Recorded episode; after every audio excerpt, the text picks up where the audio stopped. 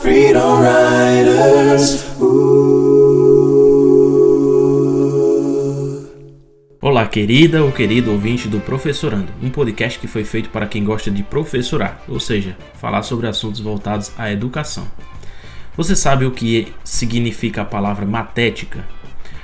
Todo ensino pressupõe uma aprendizagem e toda aprendizagem pressupõe um ensino? De que forma temos lidado com a sala de aula e o currículo escolar frente às novas competências e habilidades que o mundo contemporâneo exige? Neste 24 episódio, nós conversamos com a professora Paloma Chaves sobre o tema Matética, a arte de aprender.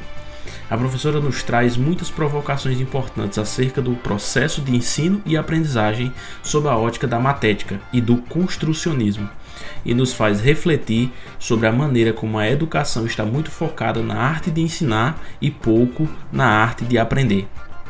E aí, vamos professorar um pouco?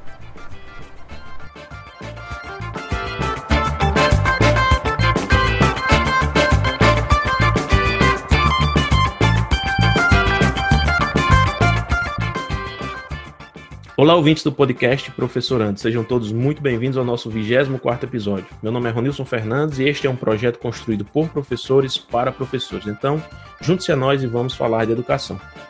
Neste episódio, teremos a participação da professora Paloma Chaves para falar sobre um tema muito especial que me encantou bastante quando, quando a vi falar sobre ele a primeira vez. E hoje nós vamos falar sobre matética. Isso mesmo, matética, não é matemática, não é um termo que eu me expressei errado, é matética. Talvez vocês não conheçam, mas já é um tema bem é, comum dentro do contexto da pedagogia, porém pouco explorado, ao meu, no meu modo de ver, na pedagogia brasileira. A professora Paloma, ela é especialista no tema, como ela disse, não é especialista, mas uma curiosa, mas aqui eu prefiro conectar dessa forma. Ela tem estudado sobre ele, sobre esse tema há algum tempo e tem propagado a palavra, né, por aí, nesses textos, palestras e podcasts também que ela participa. Então, seja muito bem-vinda, professora. É um prazer tê-la aqui para conversar conosco no Professorando. Muito obrigado por ter aceitado o nosso convite para participar. E eu sei que você já está acostumado com podcast, então eu também aqui vou aprender um pouco com, com a sua experiência de, de podcaster, que já, já trabalha há um tempo com isso e já participa também há bastante tempo. Para começar, inicialmente eu queria que você se apresentasse, falasse para a gente aí um pouco da sua experiência profissional e pessoal, para que os nossos ouvintes possam lhe conhecer melhor. Muito obrigada, Ronilson. Muito prazer. Muito obrigada pelo convite. Eu realmente fico muito feliz de estar aqui no Professorando. É, bom, eu sou pedagoga de formação. Trabalhei muitos anos na educação básica, na verdade, né, nas séries iniciais, educação infantil, mas ali, desde o ano 2000, mais ou menos, eu comecei a trabalhar na área de tecnologia na educação. Na verdade, é, você já ouviu falar naquela, naquele ditado que diz que em país de cego, quem tem um olho é rei? Sim. Pois é. Quando Minha mãe comece... falava muito falava muito. pois é, quando eu trabalhava na rede municipal de São Bernardo do Campo, era professora lá na rede, é, eles estavam implantando os laboratórios de informática nas escolas, ainda era um movimento muito inicial, e eu tinha trabalhado numa empresa de informática. O meu ex-marido tinha uma empresa de informática pequena, e eu tinha ido trabalhar com ele é, na, na verdade, eu tinha ido ajudar na área administrativa, mas sabe que empresa pequena, você faz tudo, né? Limpa, faz o café, dá suporte técnico, vende computador, né? E ainda cuida da parte administrativa.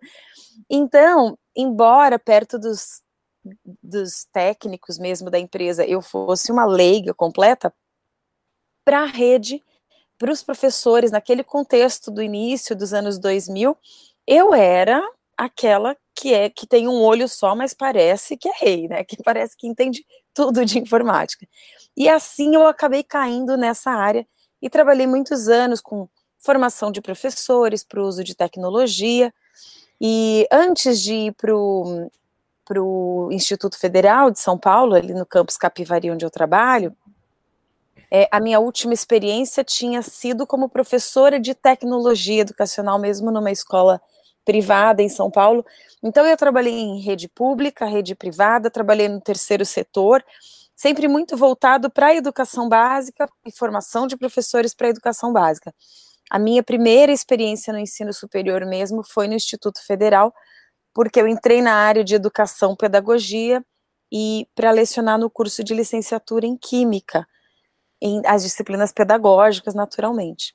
Então, lá na, em Capivari, a gente tem feito um trabalho muito bacana. Eu, eu, me considero muito privilegiada por ter caído em Capivari. Na verdade, eu, eu fui para Capivari porque eu tenho um sítio em Salto, que é próximo de, próximo de Capivari. Eu queria sair de São Paulo, então eu escolhi o campus pela proximidade com o meu sítio. E eu acho assim que, que foi uma escolha muito feliz, porque lá em Capivari é, eu tive a oportunidade de conhecer pessoas fantásticas, muito entusiasmadas com a área de educação, e a gente vem desenvolvendo projetos muito interessantes é, no curso de licenciatura em Química e na pós-graduação também, é uma pós em TIC, é, na educação, né, em tecnologia de informação e comunicação na educação. Então, o meu percurso é por aí. É, eu sou, eu, eu, costumo falar, eu fiz até magistério, sou da época do magistério, já entrego a minha idade aqui. depois fiz pedagogia, depois fiz mestrado em educação e agora estou fazendo doutorado em educação. Quer dizer, é educação mesmo de ponta a ponta, mas dialogando muito com tecnologia e agora com a área de ciências, né, por causa dos meus parceiros ali do campus Capivari. Então, é, é por aí o meu percurso.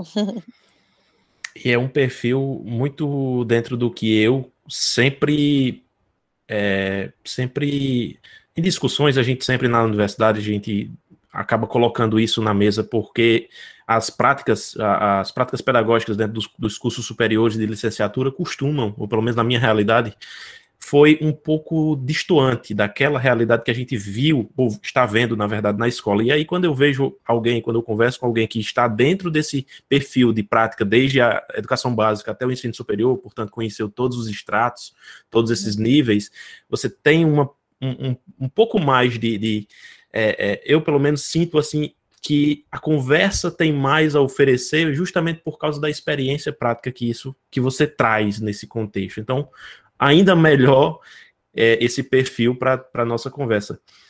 Deixa ainda mais rica. É, e aí, para a gente começar nosso. E aí, antes de, de, de, começar, na verdade, você falou em tecnologias na educação.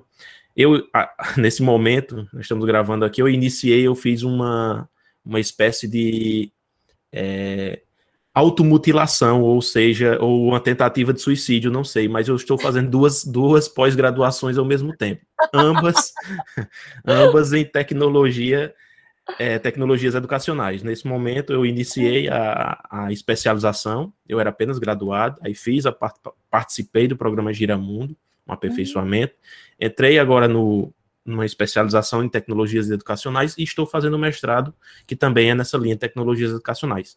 E aí, nesse momento, eu tenho visto a grande contribuição que a tecnologia tem para dar na, dentro da sala de aula. Pelos, pelos textos que a gente está lendo, pelas discussões que a gente está tendo, isso enriquece bastante o nosso, nosso trabalho. Mas é um, um assunto para um outro momento. Nesse momento, a gente vai falar de matética, que é uma coisa que me chamou bastante atenção. E para começar, claro, eu vou começar do óbvio. O que é matética? O que é exatamente essa expressão e de onde ela vem? Pois é, matética. É, a primeira vez que eu ouvi falar de matética foi num, num artigo de um blog do professor Eduardo Chaves, da Unicamp, um, um, blog, um artigo de 2006.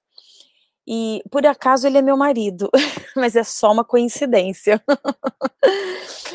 e eu fiquei muito intrigada com aquele com aquele nome, né? Porque era um, é um nome assim, eu nunca tinha ouvido falar nessa palavra. E ele trouxe essa palavra, esse termo, a partir de Papert. Papert é um matemático do MIT, falecido agora em 2016, que é, foi um dos precursores na, na área de tecnologia na educação, né? Na, naquela época dele, ainda na década de 60, quando ele começou as pesquisas, ainda se falava informática na educação. E ele criou uma linguagem de programação chamada Logo, que era uma tartaruguinha que você dava anda, é, virar tantos graus e dar tantos passos, e daí, depois de tantos passos, vira mais tantos graus e dá outros tantos passos, e ela ia, conforme ela ia andando na tela, ela ia deixando um rastro que formava um desenho. A, a ideia do logo, e é uma ideia genial, é, era que as crianças pudessem programar o computador. Então, ela foi uma linguagem de programação para crianças, para que elas pudessem ensinar o computador. E o princípio que está por trás dessa, de, desse, dessa proposta, desse, desse software, é que naquela época já se falava no uso de informática na educação, no uso do computador na, na educação, mas como uma ferramenta de ensino. Né? Então, o computador iria ensinar as crianças, era essa a proposta é, tinha até um termo que agora eu não vou me lembrar. É, era alguma coisa de instru ah, instrução programada. Isso, então, a máquina de ensinar de Skinner, né? Isso, exatamente. Isso, exatamente, a instrução programada, no conceito de que o computador ensinaria. Exatamente. Tinha ali alguns benefícios em relação ao, a um professor ensinando, que era, por exemplo, a possibilidade de cada aluno poder ir avançando no seu ritmo, né? Já que o computador vai ensinando, conforme ele vai dando as respostas corretas, ele vai recebendo um, um estímulo positivo, avança para a próxima etapa. Se ele erra, ele recebe um estímulo negativo para tentar de novo e seguir essa lógica. E o Papert questionou essa lógica. Ele começou a questionar realmente até que ponto aquela experiência realmente contribuía para a aprendizagem do estudante. Né? O fato dele ser condicionado por meio de respostas certas e erradas, né? Até que ponto aquilo se convertia numa experiência de aprendizagem realmente significativa? E então ele Papert é, trabalhou durante cinco anos com Piaget na Suíça. Ele, ele bebeu muito de Piaget com a teoria de desenvolvimento dele, baseada na ideia do construtivismo. E ele, então, lógico, questionou esse modelo, que era um modelo totalmente comportamentalista, né, de, de, condicionante, que, baseado aí num outro paradigma. E ele, então, é, concluiu que, em vez do computador ensinar a criança, vale dizer, em vez do computador programar a criança, a experiência de aprendizagem da criança seria muito mais significativa se ela ensinasse o computador, ela programasse o computador. A palavra matética, ela traz exatamente esse conceito. É, a matética é a arte de aprender. A gente está muito é, familiarizado com o termo didática na educação, né? Todos nós que trabalhamos, que fizemos algum curso na área de educação, seja uma licenciatura, seja pedagogia, como foi o meu caso, tivemos aula necessariamente de didática, tivemos contato com a didática. É, e mais do que isso, mesmo quem nunca trabalhou nessa área, não se formou, não fez aí uma, uma, um curso nessa área, é, a gente está familiarizado com esse termo porque na educação tudo gira muito em torno do ensino e da didática, né? A gente é, tem materiais didáticos na escola, né? A gente costuma falar quando um professor explica direitinho, a gente fala, nossa, ele é tão didático, né? Porque justamente a didática é a arte de ensinar. E quem definiu a didática dessa forma foi Comênios, que é conhecido como pai da didática, né? Um, um bispo moraviano ali do século XVII, que é, escreveu a, a obra-prima da vida dele, que é a Didática Magna, e nessa obra, então, ele pretende revolucionar a educação daquela época do século XVII, que ele que era o modelo que ele vinha, que ele estava criticando naquele, naquele contexto, era um modelo era o modelo jesuíta de educação, né? No século anterior tinha havido ali a reforma protestante, depois é, houve a contra-reforma, que foi um movimento aí de, de reação da Igreja Católica, e na, dentro da reforma protestante, é, as escolas foram criadas ali no, no, contexto protestante, na região que hoje é a Alemanha, elas foram criadas, inclusive assim, especialmente mais ao norte, e pega também ali a região da República Tcheca, onde hoje é a República Tcheca, que era a Prússia, né? Então toda aquela região, é, ela foi é, iniciou ali talvez o, esse modelo de escola que a gente conhece hoje, é, com a proposta de ensinar o povo a ler e a escrever para que o povo pudesse ler a Bíblia e interpretá-la segundo a sua própria consciência, né? Esse foi aí o cerne do, do, do movimento da reforma protestante. Então, naquele contexto, as escolas foram criadas e isso começou a causar uma série de incômodos aí para a Igreja é, Católica, que era hegemônica até então, né? Então, a Igreja reagiu criando ali a Companhia de Jesus e o, o Inácio de Loyola, que, que foi incumbido aí dessa, dessa missão, e eles, então, né, as primeiras escolas católicas, que existem até hoje essas escolas, e na época que os portugueses vieram para o Brasil, quer dizer, todos os países de domínio da igreja, onde a igreja católica tinha esse domínio, é, tiveram essas escolas jesuítas, era um modelo de escola, assim, que atendia dois públicos diferentes, atendia a elite com o, o foco em, em, uma educação mais é, erudita, mais culta mesmo, formar intelectuais, especialmente para a carreira eclesiástica aí, e tinha um outro foco que era na doutrinação mesmo das pessoas, especialmente aqui no Brasil, quando eles vieram, os índios foram então é, doutrinados mesmo na, na, na, na na proposta da Igreja Católica, então era esse o foco, tanto na, a, a, escola protestante ali do Lutero, quanto a escola jesuíta católica, elas tinham um foco muito religioso, né? E, só que a escola, a Igreja Católica, que era uma super estrutura, tinha ali toda uma experiência eh, de organização mesmo muito grande, é, por meio dessa Companhia de Jesus, estruturou essas escolas de uma forma como não existia até então, né? a, a, experiência de educação ela era muito solta, cada um fazia ali do seu jeito, e, e de repente eles criaram alguns documentos para normatizar, é, e a Ratio Studiorium é o principal documento, que também é uma grande referência, que foi publicada ali no final do século XVI.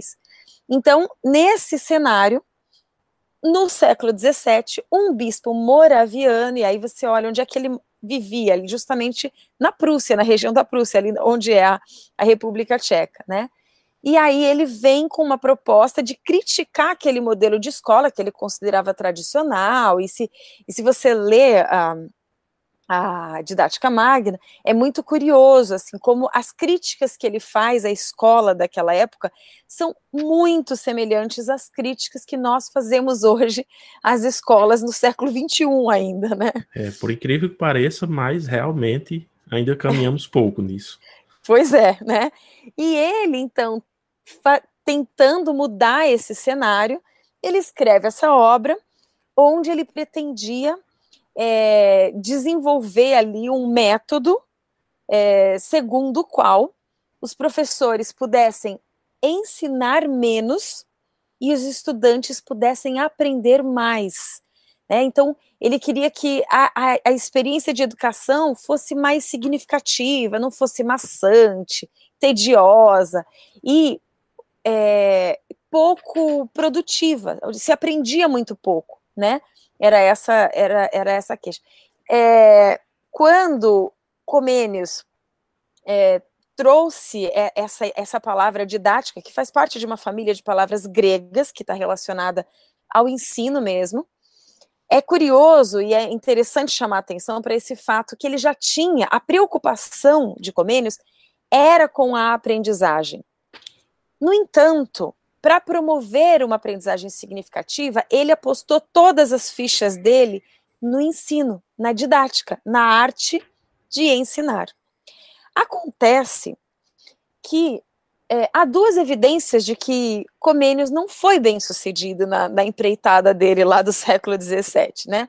A primeira, e eu acho que mais óbvia, é que aqui no século XXI a gente continua enfrentando os mesmos problemas na escola que ele enfrentava lá. Ora, se ele tivesse sido bem sucedido, tivesse revolucionado a educação, eu acho que hoje a gente não estaria se queixando dos mesmos problemas, né? De alunos entediados, professores cansados, a gente aprendendo pouco, né?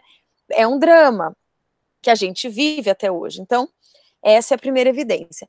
Mas tem uma segunda evidência de que de que Comênios não foi bem sucedido, e essa evidência ela é a que mais me interessa, que foi aí essa essa descoberta que eu fiz com as minhas pesquisas, dez anos após a morte de, de, de Comênios, ele morreu em 1600 e Agora eu vou esquecer as datas, lógico. São aquelas datas que estão sempre na nossa cabeça. Depois você eu... está reprovada na disciplina de história. Você esqueceu essa data. Você está reprovada. Especialmente esse dado tão relevante que é o ano Sim. de publicação, né? Mas enfim, dez anos após a morte de Comênios, ele uma obra póstuma dele foi publicada. E essa obra se chama Spicilegium Didaticum Spicilegium é um termo em latim que literalmente quer dizer um, um feixe de espigas de milho coletadas numa segunda colheita. É, eu, eu moro num sítio aqui em Salto, e como eu falei já, e aqui tem plantação de milho no sítio. Então eu, eu conheço bem esse, é, essa, esse contexto de, de plantação de milho. Quando chega a época da colheita, hoje em dia é uma colhedeira que passa, né? Então ela vem limpando ali o, o milharal e pega ali as espigas de milho, né, para poder, para eles poderem vender, enfim, da destinação é, adequada. Mas sempre sobram espigas que ficam ali caídas na terra, né? Então, num segundo momento, eles fazem essa segunda varredura para colher essas outras espigas que são ótimas, né? Não é que são espigas de segunda categoria, elas são perfeitas, mas elas foram negligenciadas na primeira colheita. Então, o Spicilegium didaticum são conceitos, são ideias negligenciadas num primeiro momento na obra didática magna, que foram reunidas ali nesse segundo momento na obra Spicilegium didático. E essa obra ela é, é, um livrinho bem pequeno, tem cinquenta e poucas páginas, é, e a maior parte, se eu não me engano, trinta e poucas páginas, é, estão no primeiro capítulo, só tem dois capítulos. Trinta e poucas páginas nesse primeiro capítulo, e ele se chama Matética. E logo no início desse capítulo, então, é, Comênios define é, a matética como a arte de aprender. Então, Comênios, que é o pai da didática, é também o pai da matética, né?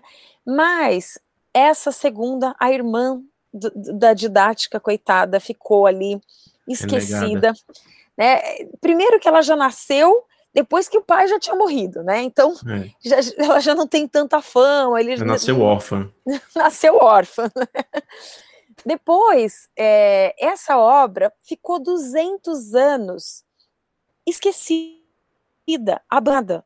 É, teve uma tiragem muito pequena, se eu não me engano, foram 100 ou 200 é, edições dessa obra, e elas ficaram ali restritas a um círculo muito pequeno, até que 200 anos depois, é, na República Tcheca, em Praga, se eu não me engano, é, uma pessoa usou um exemplar dessa obra e daí começou a pesquisar e foi atrás de, de, dessa obra de Comênios para entender a origem dela e tudo. E mesmo assim, você vê, passou mais 100 anos dessa obra até que Papert começasse a falar dela. Né? E aí eu chego no Papert. Exa ah, vou lembrar, agora ficou fácil de eu lembrar a data. É, Comênios morreu em 1670. Por que, que eu lembrei disso? Porque Papert publicou um, um livro em 1980. 1980 é exatamente 300 anos depois da publicação original do Spicilegium Didático, que foi em 1680. Olha, obrigada, Papert, valeu por essa. então, exatamente 300 anos depois, Papert resgata essa palavra, matética, e ele traz no livro dele, o livro que no Brasil é, é, veio com o título Logo, onde ele fala muito sobre essa, essa linguagem de programação dele. No, no original, É, de novo, a minha memória hoje não está muito boa, Ronilson. Eu não acho se preocupe, que... qualquer coisa a gente coloca no, na descrição do episódio Ótimo. Mas enfim, no Brasil esse livro chama Logo.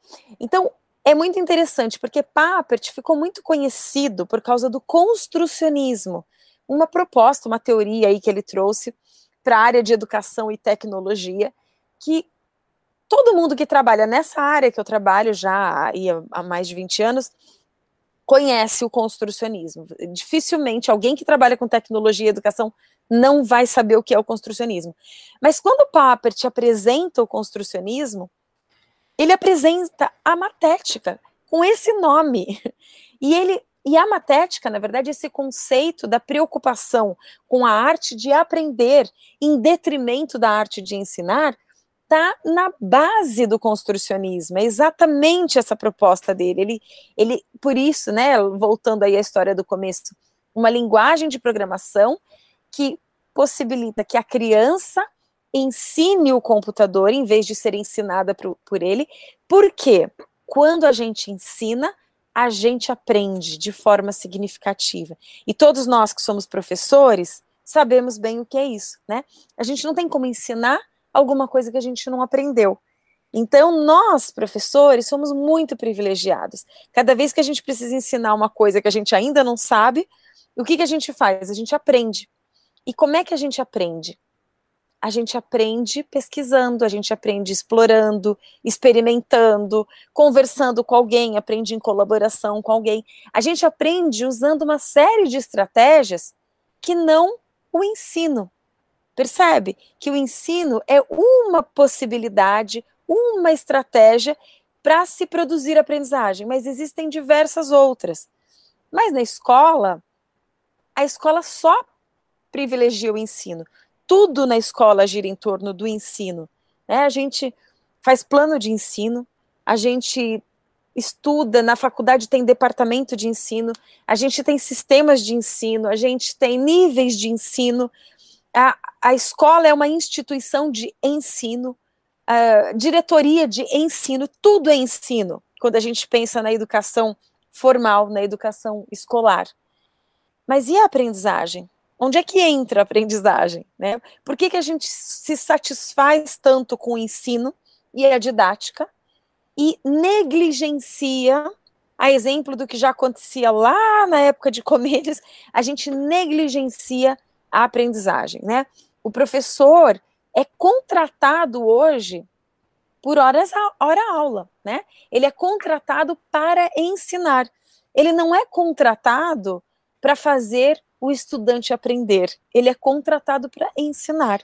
Como se o ensino automaticamente produzisse aprendizagem, como se fosse um efeito, é, enfim, ligado ali, né? Quando a gente fala assim do processo ensino-aprendizagem, como se a aprendizagem fosse uma consequência natural do ensino. Será que a aprendizagem é uma consequência natural do ensino? Será que todo ensino produz aprendizagem? É, essa, inclusive, já era uma das próximas perguntas que eu ia colocar. Já vou adiantar, e eu acho que você já conseguiu explicar muito bem, mas nós temos esse hábito, né?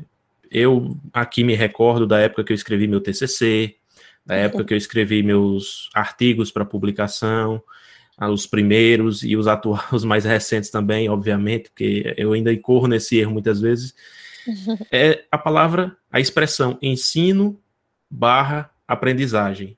Essa conexão que na cabeça da gente ela é obrigatória. A ensino, a aprendizagem.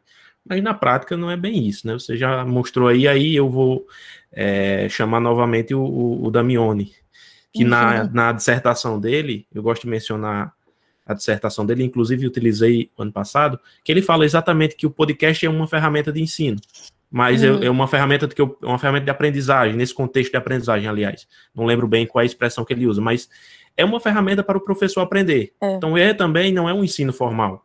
É ensino, é uma, uma forma de eu aprender, mas eu não estou obrigatoriamente querendo ensinar ninguém. Estamos aqui uhum. numa conversa, estamos aqui no bate-papo, e, consequentemente, uhum. quem está nos ouvindo está aprendendo. Então, uhum. não é ensino formal, não é aquela aquela padronização que a gente usa e não é ensino barra aprendizagem, ensino traço uhum. aprendizagem. Então essa conexão como é que a gente poderia pensar isso para a gente sair desse, dessa, desse amarrado ensino traço aprendizagem? Como é que seria possível?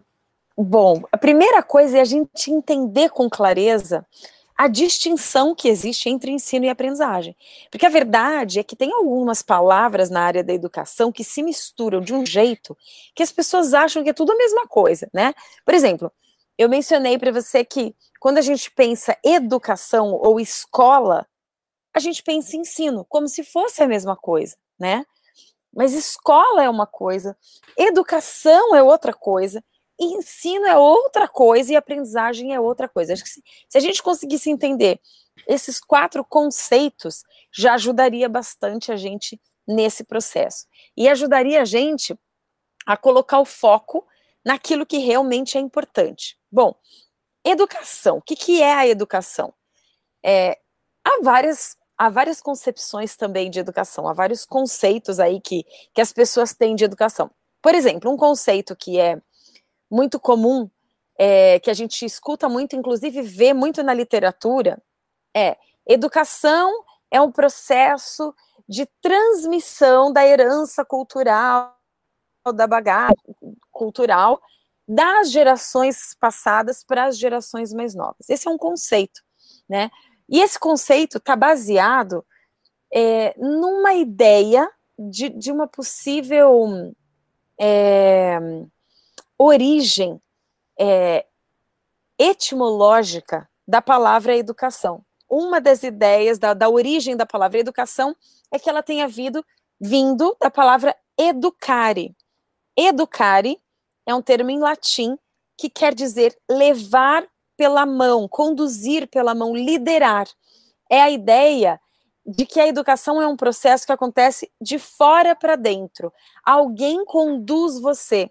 Inclusive, é, na, na, na, bandeira, eu acho que é da cidade de São Paulo, eu sempre confundo se é a cidade ou o estado, que, de São Paulo, que, que diz assim, non ducor duco, não conduzo, sou conduzido, não sou conduzido, conduzo, né, essa é, é o mote aí de, do estado ou da cidade de São Paulo, então, essa ideia de, de condução, então, se a origem da palavra educação estiver nessa palavra educare em latim, ela quer dizer conduzir. Então, é, aí faz sentido é, é, essa ideia de educação como um processo em que um professor conduz a criança, conduz o estudante de um lugar até um outro lugar, de modo que ele possa crescer, enfim, se transformar naquilo que esse professor deseja que ele se transforme.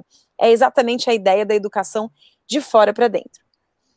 Entretanto, há uma segunda palavra que também é considerada como uma possível origem da palavra educação, que é a palavra educere. E nessa palavra, é, a, a, letrinha E, ela quer dizer ex, ela vem de extrair, de trazer para fora, de fazer nascer. É exatamente o oposto da primeira ideia. Nesse sentido, educação é um processo de trazer para fora aquilo que está dentro da pessoa, em vez de colocar dentro da pessoa aquilo que está fora, a herança cultural, o conhecimento que foi produzido, é a ideia contrária, trazer para fora. É uma ideia de educação como desenvolvimento humano, um desenvolvimento que acontece de dentro para fora ao longo de toda a vida. O professor Nilson Machado, ele gosta de trabalhar com a ideia de educação nessas duas dimensões, né? Tanto educere quanto educare. É uma educação que tem essas duas dimensões, esses dois lados. Mas é importante quando a gente faz essa distinção, porque Existem concepções de psicologia da educação, por exemplo, psicologias do, do desenvolvimento, não da educação, psicologia do desenvolvimento, é, que explicam essas duas ideias. Né? Uma, por exemplo, a ambientalista, que é justamente baseada na ideia de que a criança é uma tábula rasa, ela nasce como uma folha em branco e a gente vai ali escrever nela tudo o que a gente quer, a gente vai moldá-la de acordo com o que a gente quer. Essa visão, essa concepção essa, essa concepção de desenvolvimento, ela coaduna bem com a ideia de educação de fora para dentro. Mas existem duas outras correntes. Uma que se chama inatista, que é uma ideia de que, é, na verdade, você já nasce com todo o conhecimento dentro de você pronto. E, e, e a educação, ela contribui muito pouco, na verdade, com o seu desenvolvimento. Você já nasce com, com o, o, potencial de ser ou não ser aquilo que você vai ser. E é só uma questão de tempo para você ir colocando tudo aquilo que você é para fora, né? Então, sabe aquela ideia é, da pedagogia Gabriela que a gente fala? Sim, é... eu nasci assim, eu cresci assim, Gabriela. Você sempre assim, Gabriela. É. Você sempre assim, né? Então eu tenho um trauma de professora que pegou um caderno de um aluno, me chamou assim na frente do aluninho no primeiro ano e falou: vem aqui ver uma coisa. Olha, tá vendo esse aluno aqui? Não tem jeito esse aluno. Ele não tem jeito, ele é burro. Não adianta, não posso fazer nada por ele. Pegou a folha do caderno do coitadinho, arrancou, amassou, jogou no chão e falou para ele: pode fazer tudo de novo. E virou para mim e falou: eu mando ele fazer, mas eu sei que não vai adiantar nada. Eu fiquei com trauma dessa situação, sabe? Foi, acho que uma das situações mais horríveis que eu vivi aí na educação e ninguém me contou. Então, isso não é só uma alegoria, isso eu vivi, né? Então, essa professora, ela tinha muito essa concepção inatista. Ela não acreditava que ela poderia contribuir com o desenvolvimento daquela criança. Ela acreditava que aquela criança nasceu daquele jeito. E isso para o bem e para o mal, porque tem gente que acha aquele lá inteligente, é brilhante, ele não precisa de mim, ele vai sozinho, né? Então, existiam essas duas correntes filosóficas aí antagônicas, uma que é totalmente de fora para dentro, outra que é totalmente de dentro para fora. É, Entretanto, nessa, nessa. Só, hum, só interrompendo um instante, nessa concepção inatista, eu não sei de onde vem ou, e para onde vai, mas tem muita interferência da própria criação né, da família. A família reproduz ou é a escola que reproduz isso que a família e a cultura social traz? Eu não sei bem, mas tem uma conexão aí, o que os dois uma parcela entre a escola e a família, a sociedade, reproduzindo essa ideia, né? É verdade.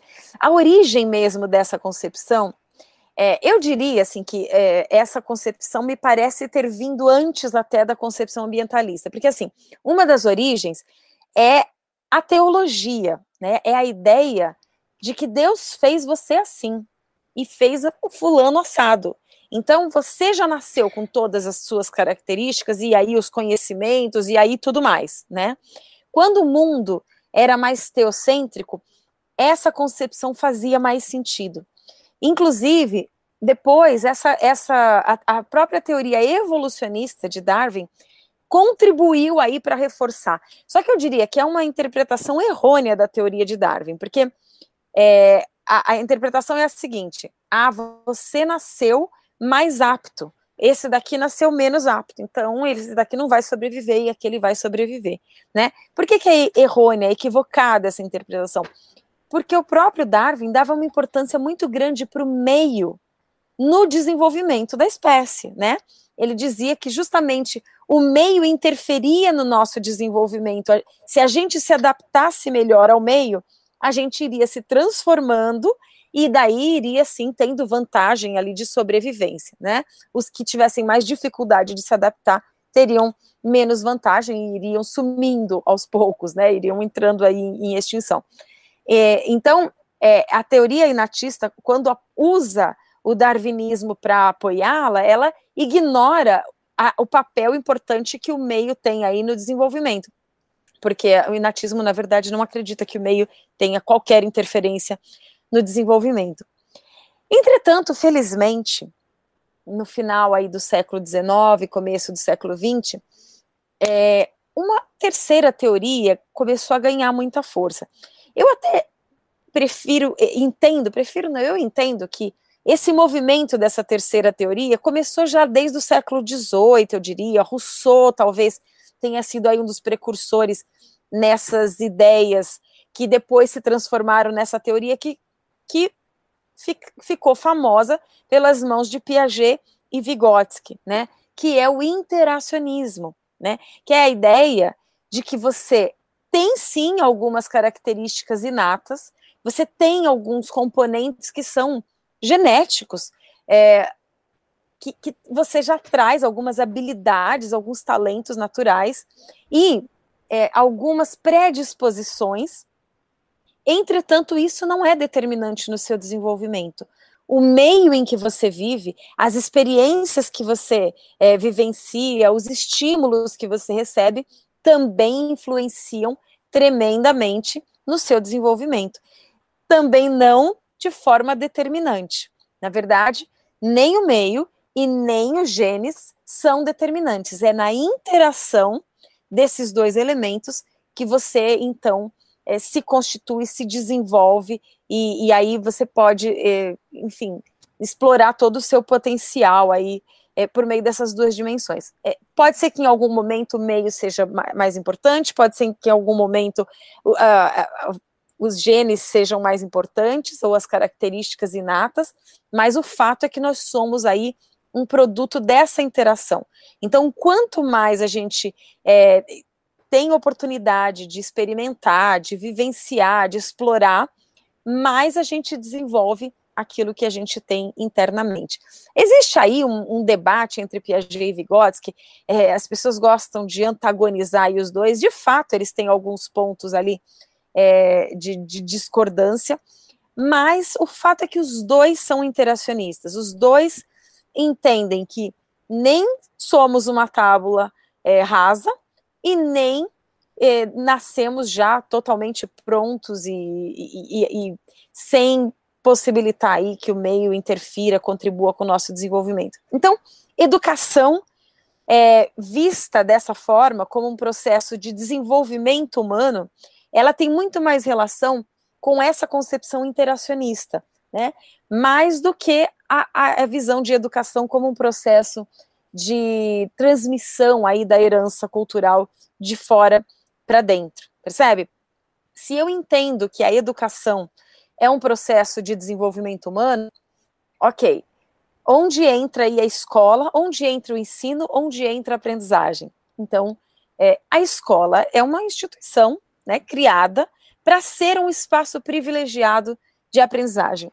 Antigamente não existia escola, até pouco tempo atrás a escola existia, mas ela não era para todos. Então, a gente aprende naturalmente fora da escola. A gente aprende o tempo todo, desde o momento em que a gente nasce. Você mencionou aí o papel da família. Certamente a família tem um papel importantíssimo na nossa educação, que é o nosso processo de desenvolvimento, desde o momento em que a gente nasce, é, como seres totalmente dependentes. Se alguém não cuidar da gente, a gente morre, né? Até um ponto em que a gente se torna independente a gente ganha autonomia, a gente consegue viver, a gente consegue sonhar os próprios sonhos e realizá-los. Então, é, é, a educação que faz esse milagre, transforma a gente é, de um bebê dependente em um adulto autônomo e, e completo, né? É, essa, esse pensamento agora me veio aqui uma coisa que eu falei essa semana com meus alunos. Eles estão terminando o ensino médio e eu, olha, vocês estão começando a vida de vocês agora. Uhum. Parece que a escola, em determinados momentos, ela não faz isso para o aluno. Você vai começar a sua vida dentro da escola e você vai aprender como lidar com sua vida dentro da escola. É, parece que é depois que termina, pelo menos muitas vezes é, é, isso acontece, depois termina que a vida realmente começa, é que os desafios vão aparecer, é que as lutas vão começar a, a surgir, é que ele vai aprender como viver de verdade, enfim. E aí, é, sim, me veio essa reflexão aqui agora, essa, esse pensamento aqui. Parece que a escola não contribui né, nesse, nesse processo. É, na verdade, é, é parte também dessa concepção. Se a escola entende que a criança, que o estudante, e que ela vai formar esse estudante, então é normal ela achar que enquanto a criança está na escola, ela ainda não está pronta, ela ainda não é, ela virá a ser quando ela terminar, né? Aí, quando a escola entregar o diploma para ela, fala: pronto, agora você está pronto, agora vai viver. Mas se você tem a, a concepção de educação como um processo de desenvolvimento humano, você vai olhar para aquela criança que chegou na educação infantil com 3, 4 anos e você vai entender que ela não é uma tábula rasa, ela já é. Ela já está vivendo a vida dela, né? Então, ela já tem uma série de conhecimentos, de experiências Então eu não vou imprimir nela o que eu quero, eu não vou moldá-la de acordo com o meu plano de ensino para transformá-la no egresso que eu pretendo que ela seja. Mas eu vou tentar ajudá-la a desenvolver o seu potencial até que ela tenha maturidade, e, e aí isso também varia absolutamente de pessoa para pessoa, de ser humano para ser humano, para que ela consiga aí definir o seu projeto de vida. E a partir desse momento eu posso ajudá-la a se desenvolver dentro do seu projeto de vida, dentro daquilo que tem sentido, porque nós somos seres singulares, né? Isso também é uma coisa que está por trás dessas concepções.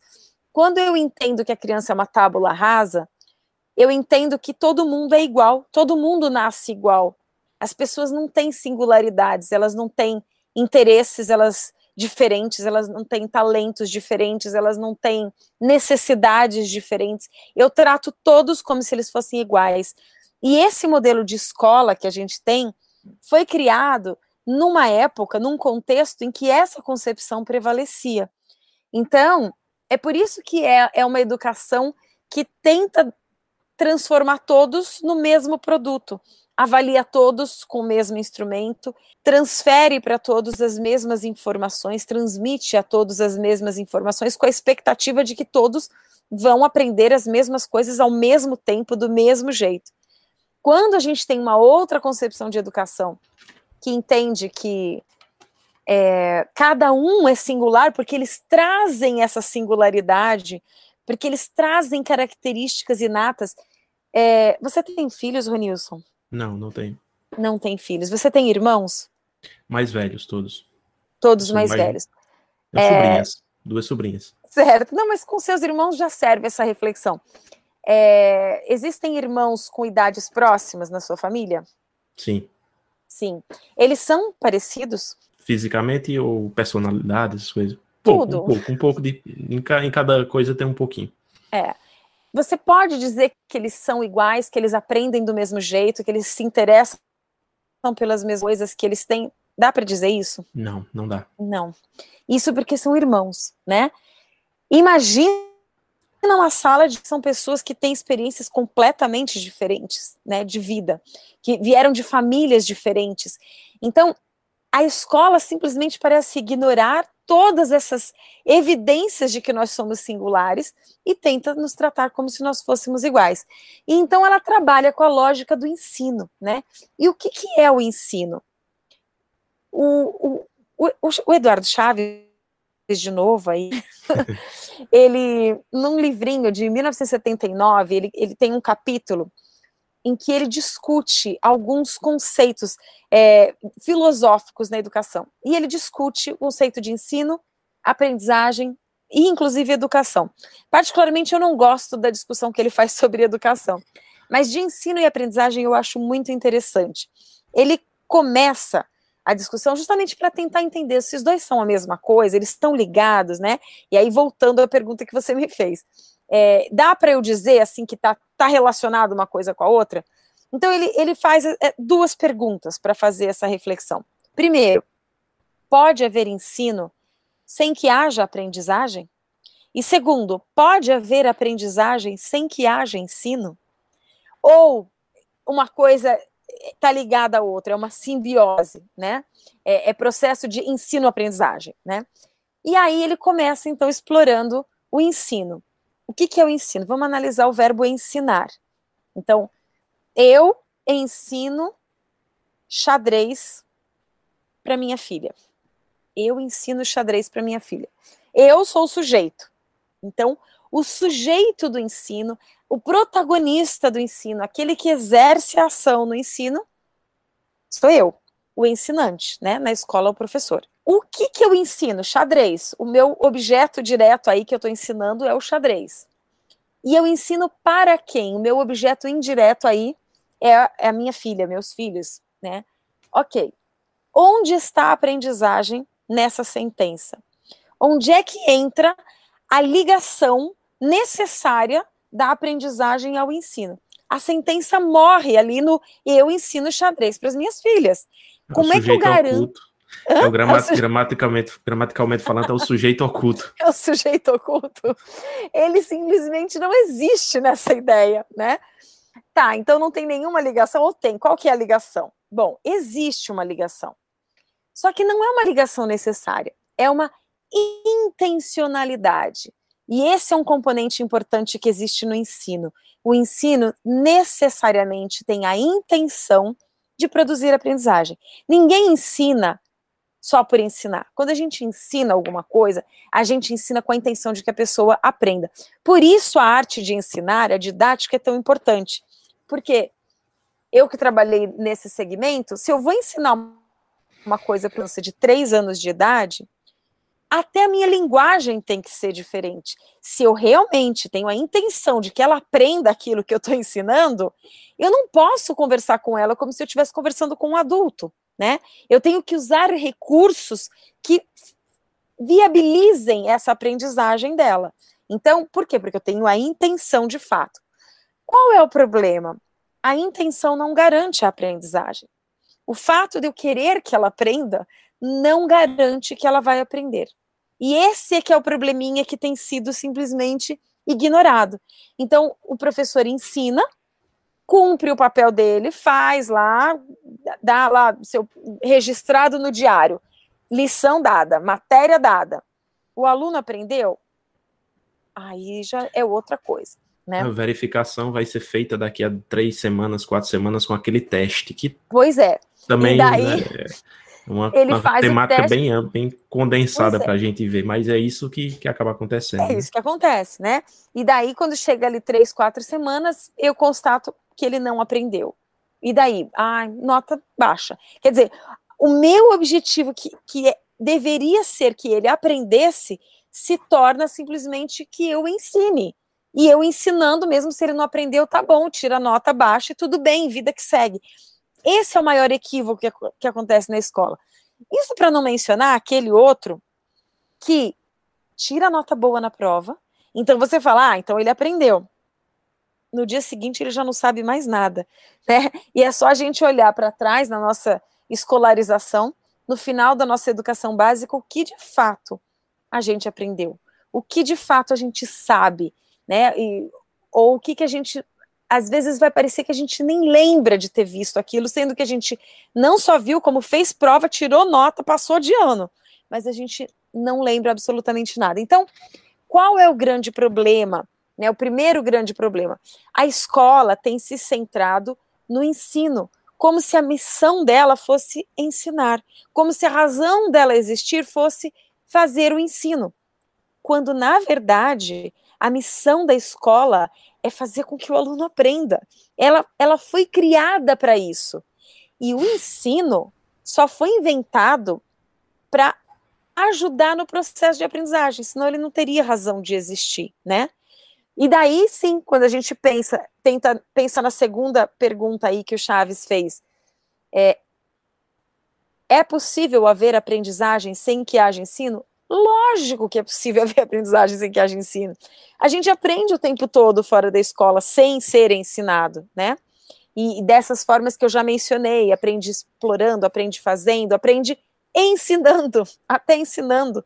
A gente aprende junto com o outro. Então, quer dizer, existem muitas formas de se produzir, de promover a aprendizagem. Se a escola entende que o papel dela não é ensinar, mas é fazer com que o aluno aprenda, ela vai perceber que ela pode usar o ensino como estratégia, mas ela pode usar muitas outras estratégias. E ela vai descobrir, se ela realmente estiver disposta a, a, a encarar essa verdade, que o ensino normalmente não é a melhor forma de produzir aprendizagem. Normalmente é a pior forma de produzir aprendizagem. Uma é. expressão que o Papert, eu até escolhi essa expressão do Papert em algum lugar numa, nas leituras que eu fiz, que ele disse que quanto é, é, aprende-se mais quando se ensina menos, né? Exato. A expressão que ele utiliza. Exatamente. Por quê? Porque Porque o, o, ensino é protagonizado pelo professor. É ele que tem ali toda, é, todo o ganho naquela experiência. A experiência de ensino é extremamente significativa para nós, professores. Primeiro, porque a gente já foi aprender antes de ensinar.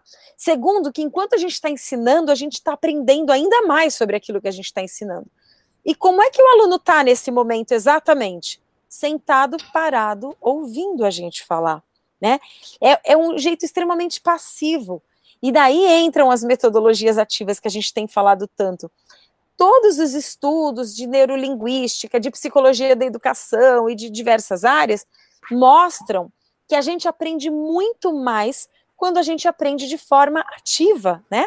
E todas as outras formas de aprendizagem que eu mencionei, seja exploração, é, experimentação, ensaio e erro, que seja, é, colaboração, descoberta, todas essas formas, elas são ativas. São formas em que o aprendente está ativamente trabalhando para aprender, né?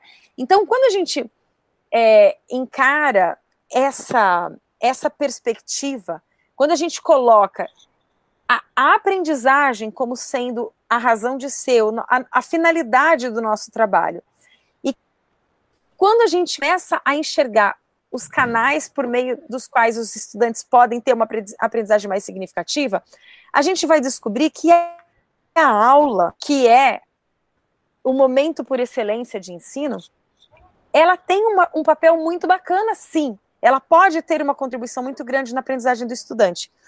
Quando o estudante vai atrás da aula porque ele está interessado em aprender sobre aquele assunto. E como é que ele vai estar interessado em aprender sobre aquele assunto? Ué, se ele tiver algum problema para resolver, se ele estiver desenvolvendo algum projeto, se ele estiver interessado naquela, na, naquele assunto, então eu posso dizer, olha, eu vou dar uma aula sobre isso, você está afim?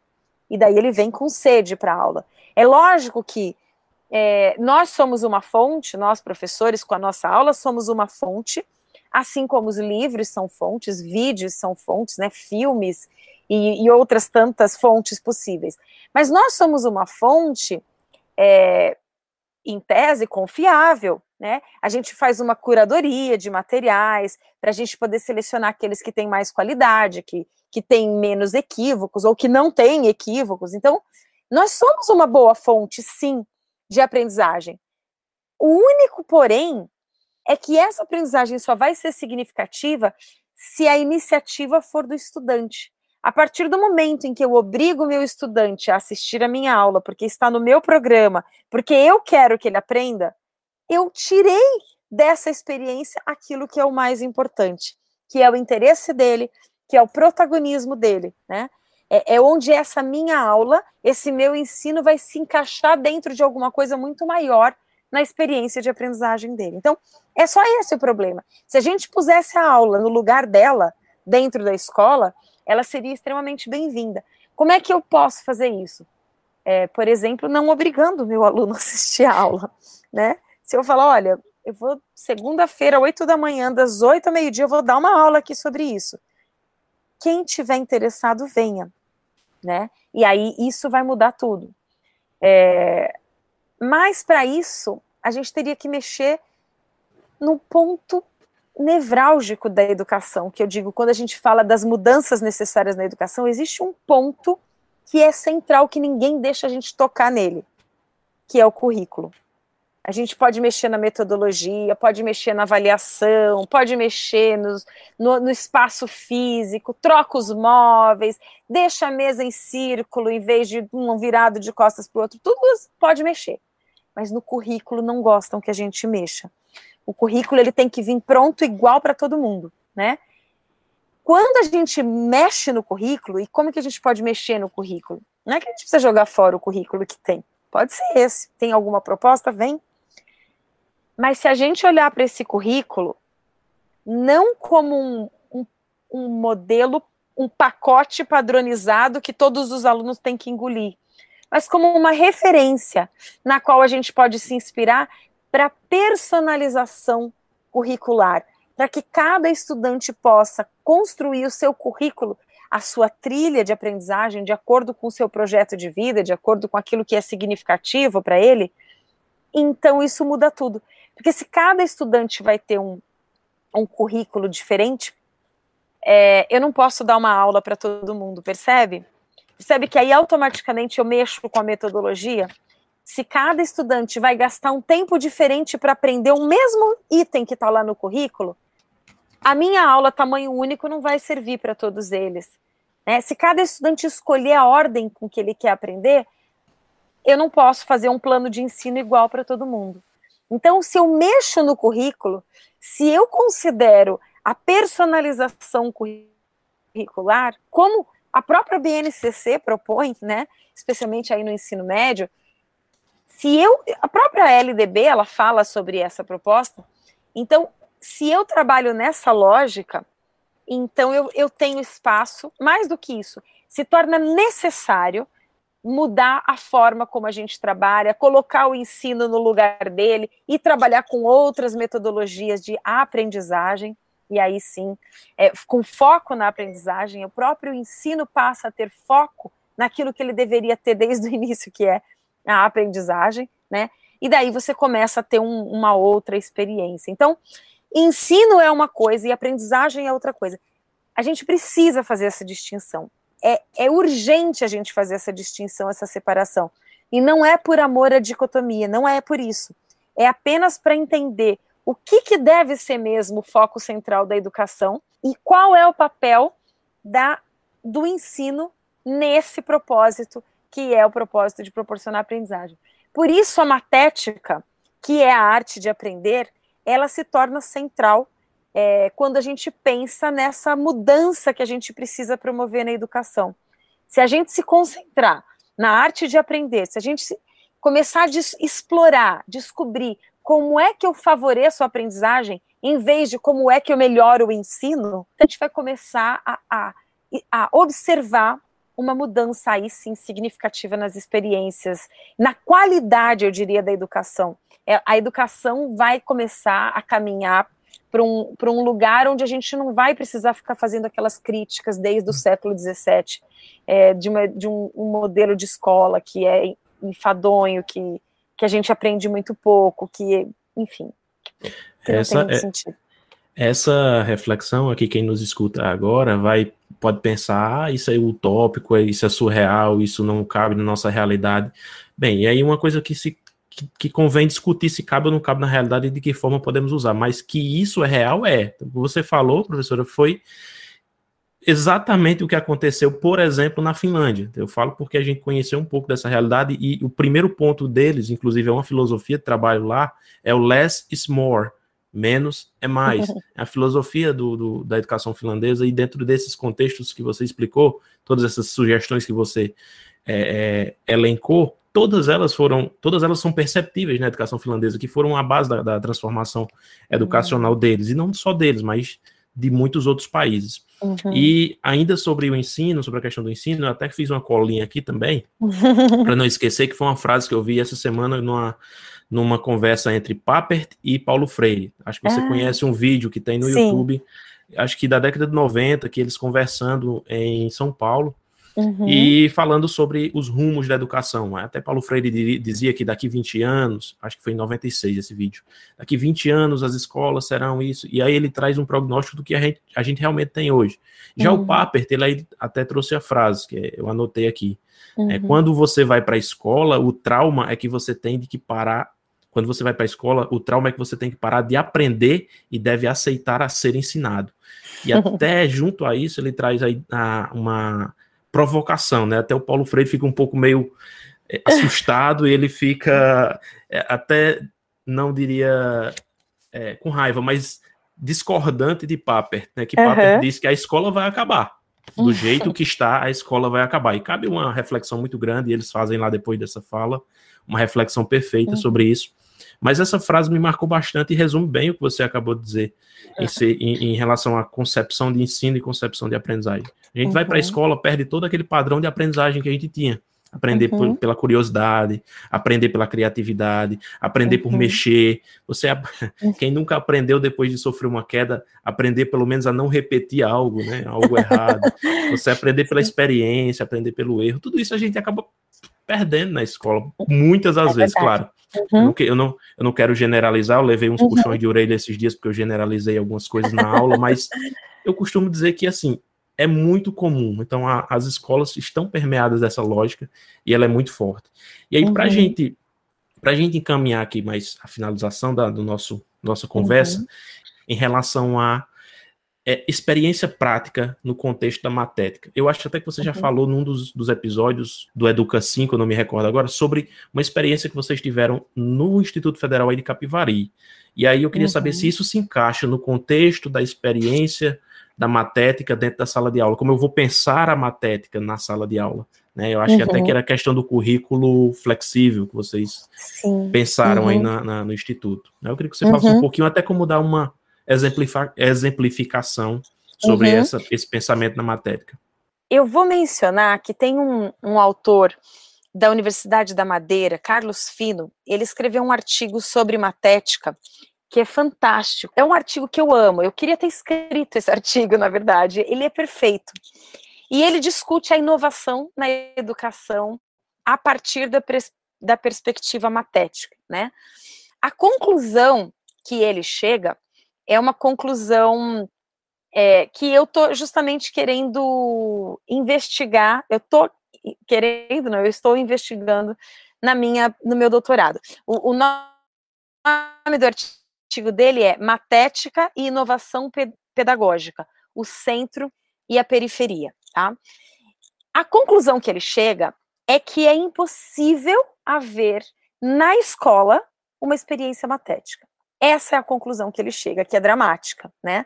Porque ele diz que a lógica que a gente tem na escola é uma lógica absolutamente didática, centrada no professor, no seu ensino, de um para vários, uma educação é, é, um modelo industrial de escola, né?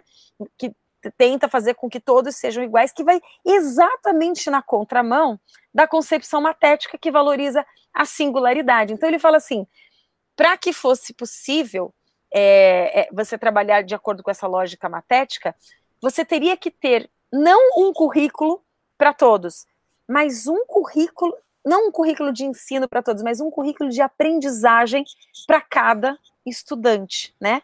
E então ele acha isso impossível nesse modelo de escola. Bom, eu não acho impossível. E, e a experiência que a gente tem lá em Capivari talvez mostre, não é a única, lógico, a experiência de Capivari ela foi inspirada no projeto Âncora e na Escola da Ponte, né? O projeto Âncora foi inspirado na Escola da Ponte, então você tem aí uma série de experiências que são referências, né? É, eu diria até que a gente tem, além da Escola da Ponte, que é a mais conhecida aqui para gente no Brasil, graças ao Rubem Alves, é, a gente tem Summer, é, Summer Hill, que é uma escola, é mais antiga, aliás, esse ano completa 100 anos Summer Hill, ela foi fundada em 1921, e é uma escola também que tem um, um, leva em consideração essa outra concepção de educação, né, centrada nas pessoas, nos interesses delas, e não nessa ideia de você fazer todo mundo igual, obrigar o estudante a aprender coisas que não têm sentido para ele. E existe ainda uma outra escola é, que foi fundada em 1968 nos Estados Unidos, que chama Sudbury. Sudbury talvez seja o modelo mais disruptivo que eu conheço de escola. Muito mais disruptivo do que a Ponte, muito mais disruptivo do que Summerhill e de qualquer outra experiência que eu conheço. Porque Sudbury, na verdade, não existe currículo. É, é, é inexistente o currículo. Cada estudante faz o que bem entende quando vai na escola. Não existe avaliação, não existe, não é só aula que não existe em Sudbury, não existe professor em Sudbury. Então, é de longe o tipo que existe. Muito inspirador, vale muito a pena conhecer Sudbury. É, depois eu até posso te passar um link para você deixar aí na descrição é, para quem tiver interesse. Mas a nossa experiência é uma experiência muito mais modesta, né? É uma experiência diferentemente dessas que eu mencionei no ensino superior, num curso de licenciatura em Química, e tem uma diferença muito grande quando a gente pensa nesse segmento, porque a educação básica, como o próprio nome diz, ela é básica, ela é genérica. Quando um, estudante está na educação básica, você não tem ideia de para onde ele vai, o que, que ele vai fazer da vida dele, qual é o projeto de vida dele, né? Mas, então, a educação básica ela precisa ser muito mais aberta do que o ensino superior. No, no ensino superior, em tese, e eu friso bem, em tese, quando o estudante ingressa num curso de licenciatura em Química, ele está querendo se tor tornar um professor de Química, né? É lógico que isso é em tese, porque tem várias razões que levam uma pessoa a ingressar no curso de licenciatura em Química, inclusive pressão dos pais, o fato de que foi o único que ele passou, era mais perto de casa e várias outras razões que, que no fim faz com que ele chegue lá e não saiba por que, que ele está lá, né? E aí ele fica sofrendo lá, porque não tem nenhum sentido. Mas existem pessoas que estão lá porque é parte do projeto de vida delas ser um professor de química, né? Então, nesse caso, como já existe aí uma direção, uma diretriz mais clara, diferentemente da educação básica, existem algumas experiências, alguns conhecimentos que esse estudante precisa ter para ele poder se formar como um professor de química, né? Não dá para eu falar, olha, tudo bem, você não está interessado em, em, saber nada sobre educação, tudo bem, então se você não está interessado, vá em frente. Não, não dá, porque ele vai ser um professor. então, se ele vai ser um professor alguma coisa de educação, ele vai ter que aprender. Né? E de química, então tem coisas de química que ele vai ter que aprender, né? E, e por aí vai. Mas é, quando a gente constrói um currículo, e, e, cada instituição tem a sua experiência aí de construção de currículo, é, tem vários fatores ali que, que, que prevalecem.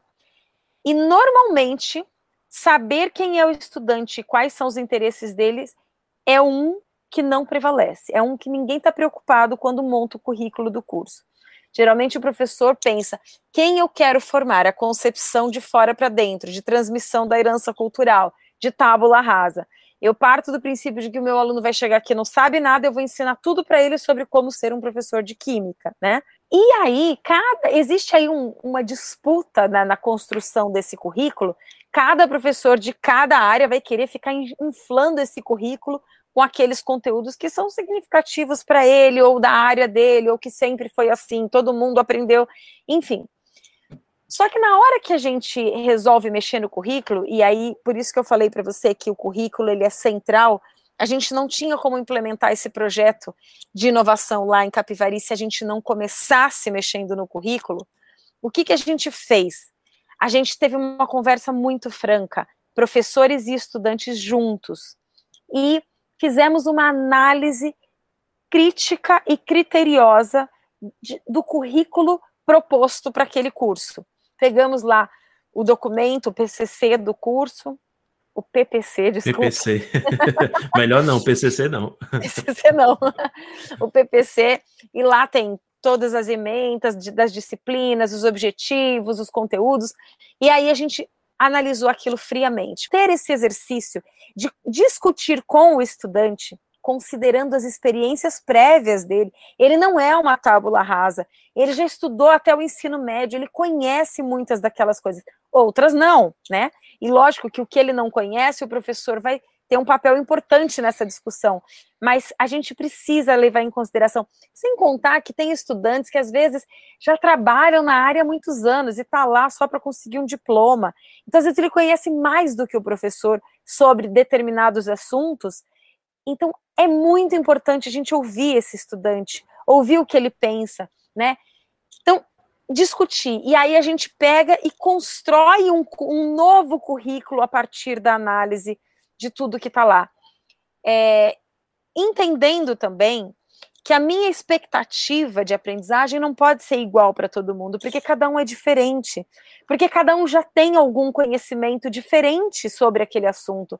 Pode ser que um dos tópicos, lá, um dos objetivos, e lá a gente chamou essa esse currículo novo de nuvem de objetivos pedagógicos, né? Então a gente criou uma nuvem de objetivos a partir do, do, do currículo original.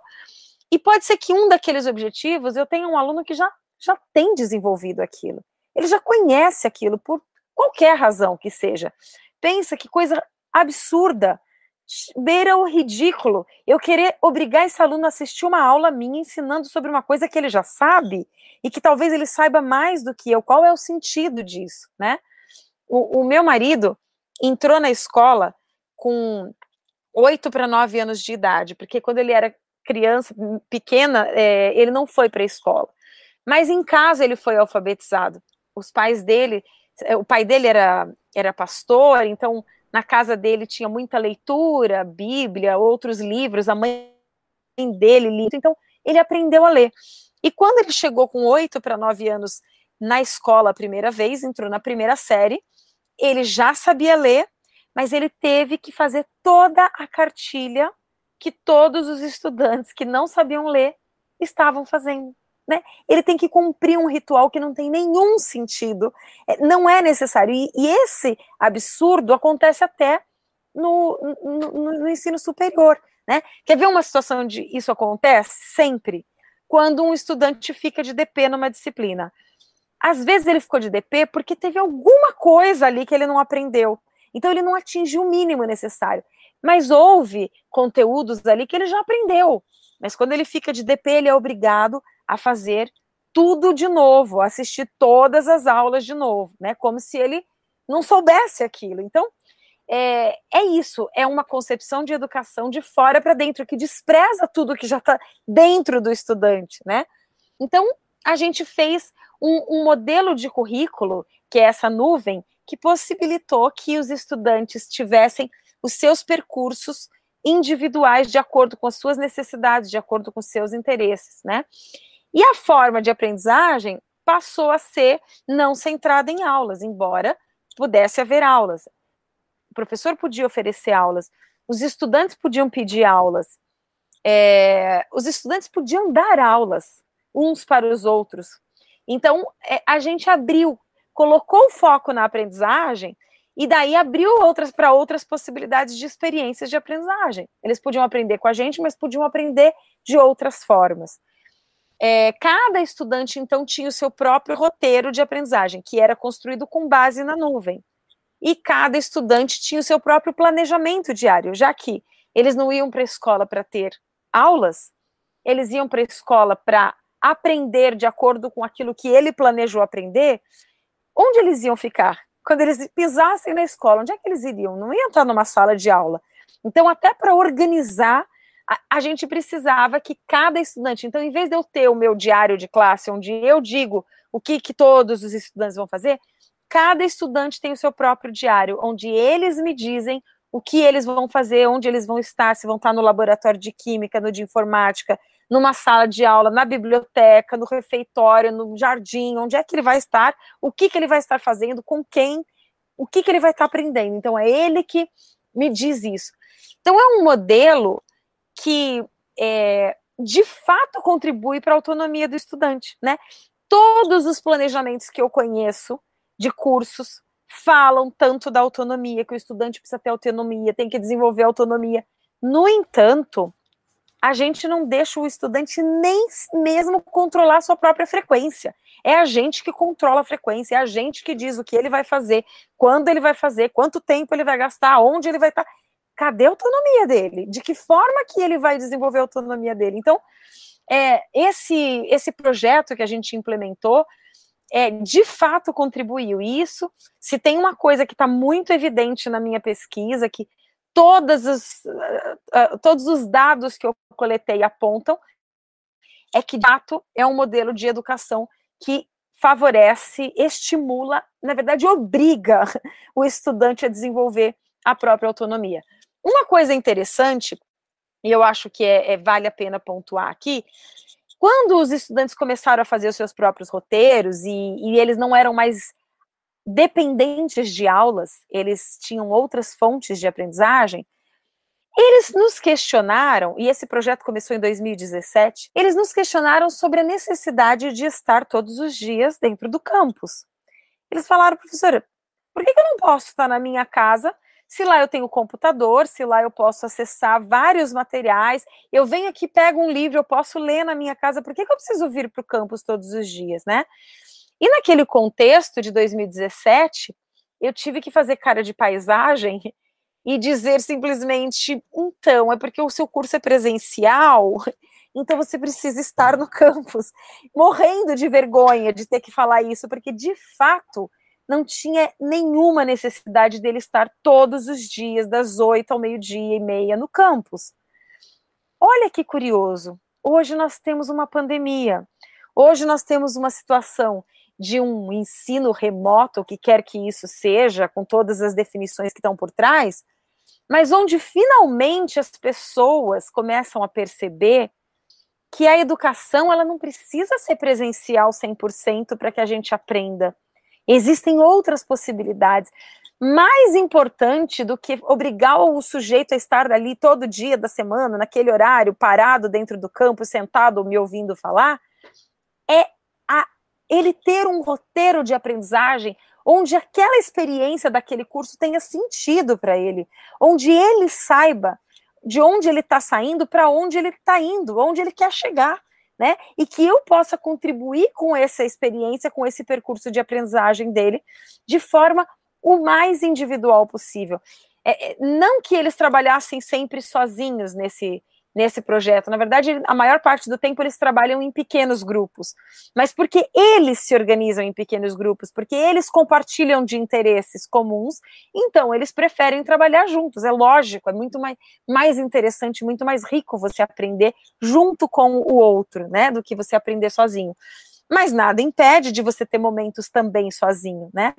Então, o fato é que hoje, num contexto que a gente vive de pandemia, e mesmo nesse futuro novo normal aí que a gente está na, expectativa do que vai ser de fato, onde muito se tem falado sobre ensino híbrido, é, tem muito equívoco aí né, nesse conceito de ensino híbrido, mas de fato a gente pode estar tá falando, e isso é uma coisa aí, é, um consenso, da gente entender que a gente pode ter momentos intercalados presenciais e à distância, onde a gente o importante, o importante, o que, que é o foco central do conceito original de ensino híbrido?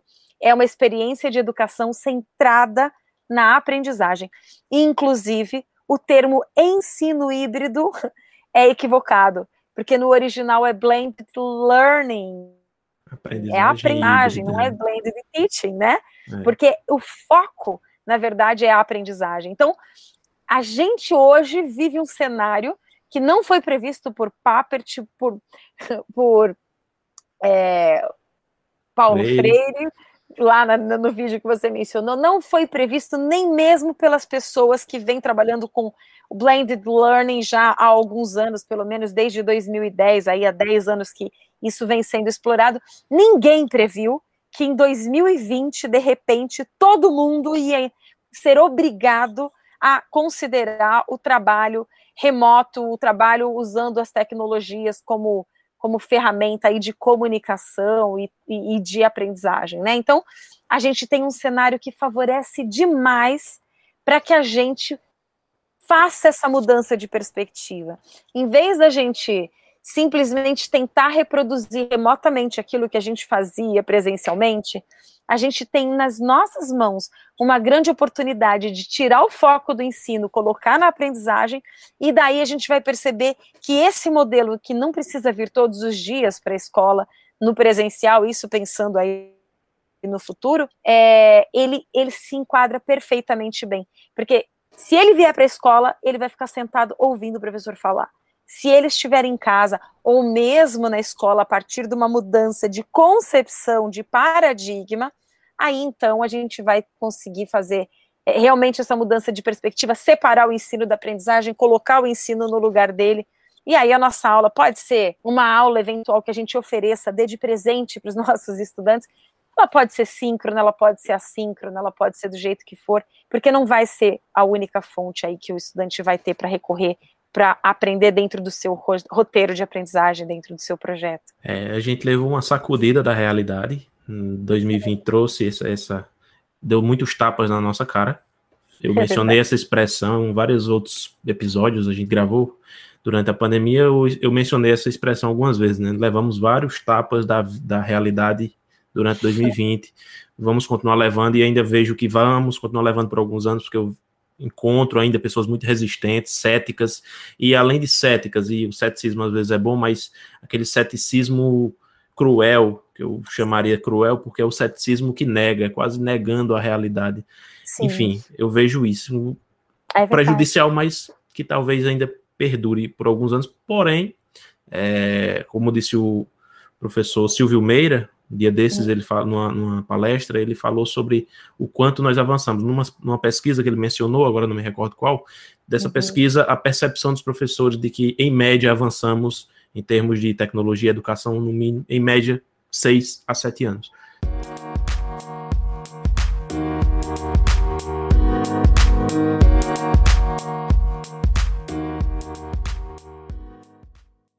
Nós estamos chegando ao fim do nosso bate-papo muito rico nosso, nossa conversa. Inclusive, aqui eu vou conversar com os professores da, da, da disciplina de Fundamentos e Tecnologia da Educação e vou pedir para aproveitar essa aula de hoje como crédito da disciplina no mestrado, porque realmente deu uma, uma grande contribuição para o conhecimento que nós estamos trabalhando nessa disciplina e, e, e também vai, eu creio que vai trazer para os colegas professores que estão nos ouvindo agora, que vão nos ouvir no futuro. É, eu gostaria muito de agradecer, professora, pelo, pela sua participação, pela contribuição com essa temática, trazendo essas provocações, essas indagações e essas respostas mais objetivas também, né? Não ficou só na indagação, a gente trouxe aqui muitas coisas, inclusive essa experiência de vocês aí no Instituto Federal de Capivari. É, eu gostaria agora que você deixasse uma mensagem, deixasse também os contatos, se quiser, se desejar deixar os contatos aí profissionais, caso alguém se interesse em pesquisar sobre isso, sobre matética, pesquisar um pouco mais sobre Papert, e que é, possa entrar em contato com você para conhecer um pouco mais, para saber um pouco mais do seu trabalho. Ai, obrigada, Ronilson. Eu vou deixar, eu vou passar para você o link o, do meu Linktree, é, onde tem ali alguns, alguns links aí que podem ser interessantes. Vou, inclusive, compartilhar depois um, um, um Padlet que o, o Wagner, do, do, do grupo é, do, amigos do podcast Papo de Educador, lá do WhatsApp, que você também participa, ele construiu sobre matética especificamente. Eu vou colocar esse link também para o pessoal que quiser conhecer mais materiais e tudo.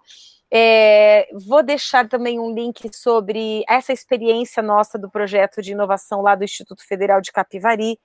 É, a gente escreveu um capítulo de um livro sobre aprendizagem baseada em projetos, em que a gente detalha bem esse, essa experiência.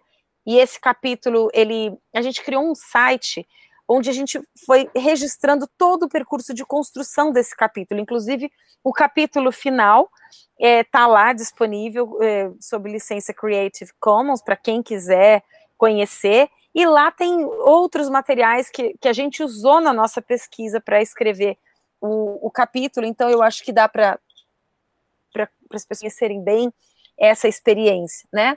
O que eu queria deixar de, de recado final, né?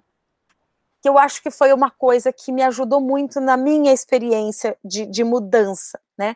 A gente fala muito de, da necessidade de inovar, e existem professores em diversos momentos, em diversos estágios nesse processo. Tem desde aquele professor que você mencionou, que fala: não, eu não quero mudar, na verdade eu estou sofrendo, eu não vejo a hora de voltar para o que eu era, o que eu fazia antes da pandemia, porque ali eu estava no meu ponto confortável, que eu acredito que o que eu fazia estava ótimo. Tem esse professor. E aí tem aquele professor que começa a ficar incomodado com o que faz e já fala, é, eu, realmente eu não estou feliz com o que eu estou fazendo, mas eu nem sei direito por quê. Tem aquele que já sabe exatamente o que ele faz e que não funciona. Ele fala, é, como que eu vou dar aula, mesma aula para todo mundo e vou achar que o aluno vai aprender alguma coisa com isso se não é significativo. Enfim, você tem vários estágios. Mas entre aquele que está absolutamente insatisfeito, inconformado com o que faz, e aquele que está fazendo alguma coisa diferente, existe aí um pulo, porque a gente não sabe o que fazer. Se, é, se existe quase um consenso de que esse modelo tradicional de fora para dentro, baseado aí nessa transmissão, não funciona e, e não é difícil você pegar, chegar num consenso sobre isso, o que fazer no lugar disso não existe consenso, de jeito nenhum, porque existem muitas possibilidades, existem muitos caminhos diferentes.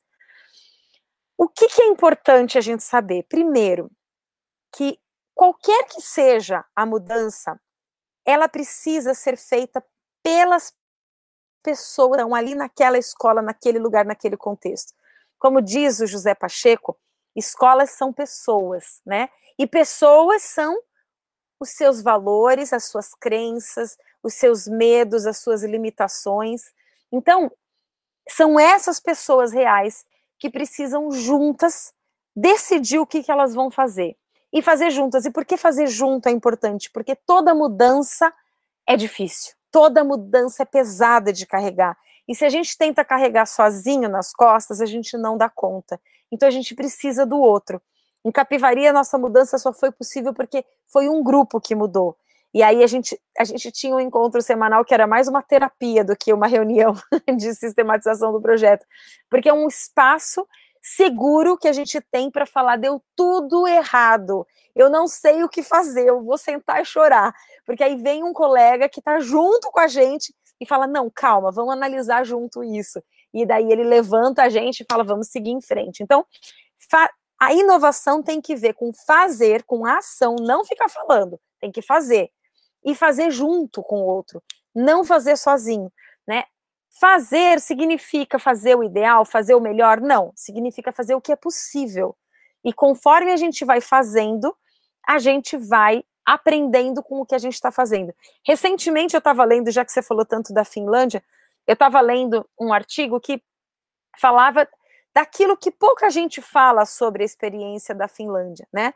Quando é, a, a Finlândia mudou a lei e obrigou que todo professor tivesse pelo menos mestrado para ser professor, a principal mudança que isso provocou na, na educação básica não foi ter um professor com produção acadêmica, vários pontos na CAPES e títulos, e não, não era nada disso. Isso não importa para eles.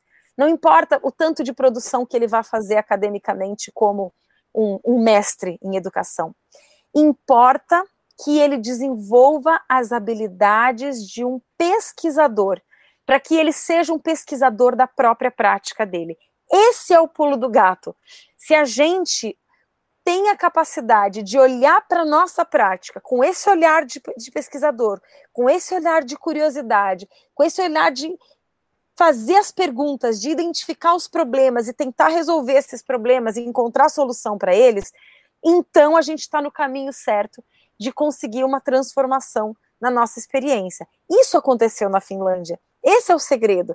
Ganhar mais porque tem mais qualificação foi só uma consequência. Na verdade, eles nem ganham tão mais assim do que outras áreas, né? Eles falam que o salário deles lá é mediano, o que dá para viver muito bem, naturalmente né? Falando de ninguém ali tendo uma vida é, medíocre. Mas não é esse o foco.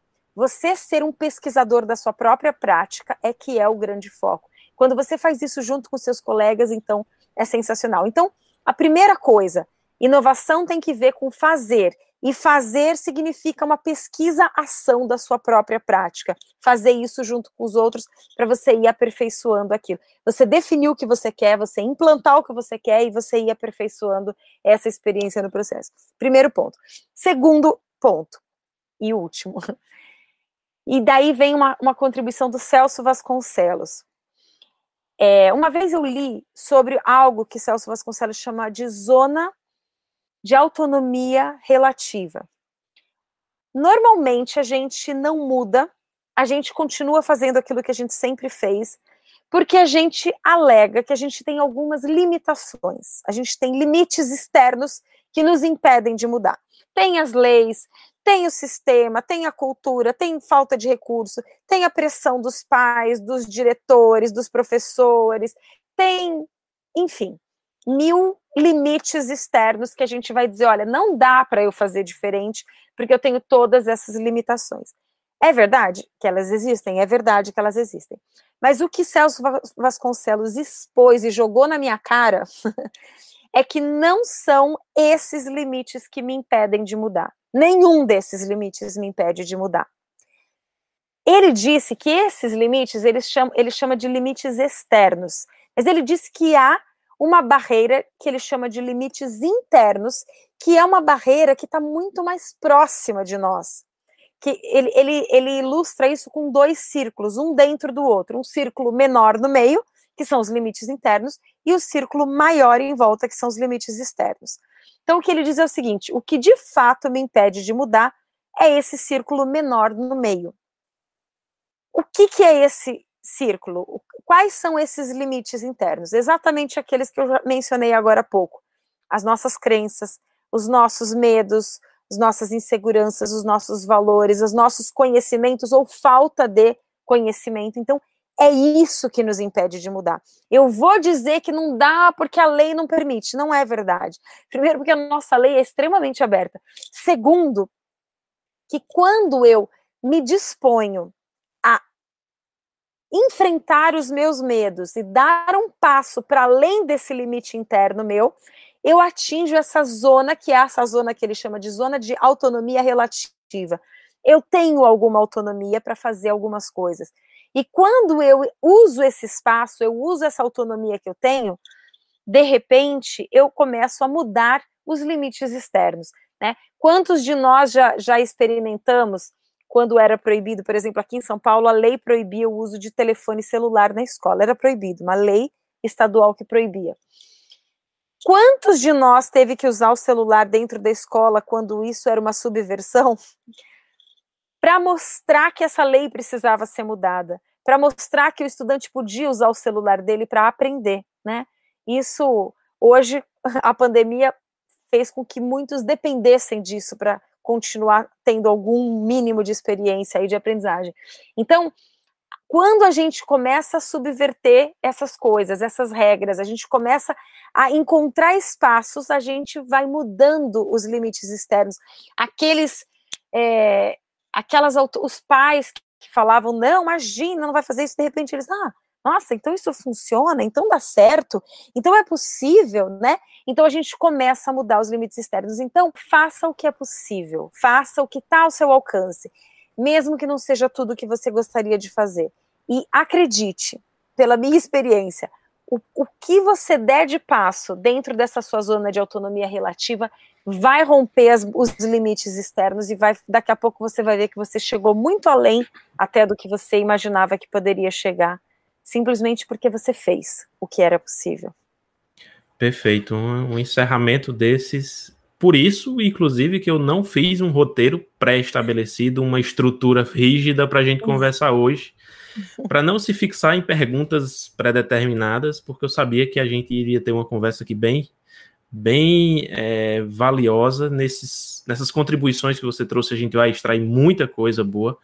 Agora, gostaria de agradecer mais uma vez é, pelo tempo que você no, nos ofereceu aqui para compartilhar dessa experiência.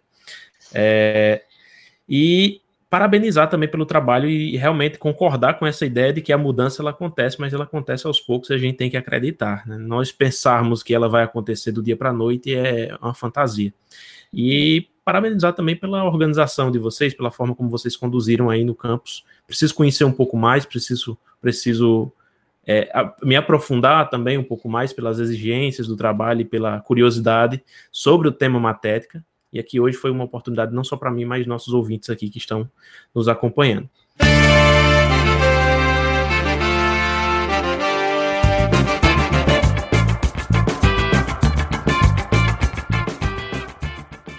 A gente encerra nesse momento nosso, nosso 24 episódio.